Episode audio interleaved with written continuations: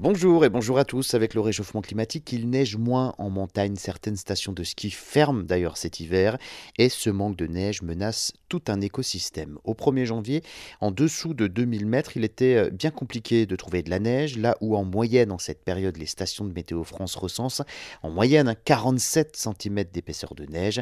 Mais au-delà euh, de 2400 mètres d'altitude, les flocons étaient beaucoup plus rares que d'habitude en montagne, 70% de ce qu'ils devraient être dans les Alpes et même 30% de leur niveau habituel dans les Pyrénées. Moins de la moitié des pistes de ski étaient donc euh, ouvertes à cette période. Mais ce n'est pas juste un problème pour les skieurs. Loin de là, la neige s'accumulait donc euh, en altitude l'hiver et en fondant au printemps alimentait les cours d'eau.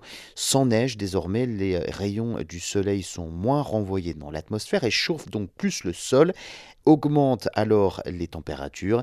Pour retrouver l'écosystème favorable, des plantes montent de 30 mètres toutes les décennies, les animaux de 100 mètres.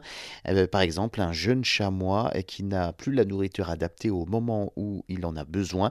Les lièvres, les hermines n'ont plus de pelage adapté euh, pour se fondre dans le décor. Et à l'échelle mondiale, une étude estime que 2 milliards de personnes risquent de connaître des difficultés d'accès à l'eau du fait de ce changement de rythme.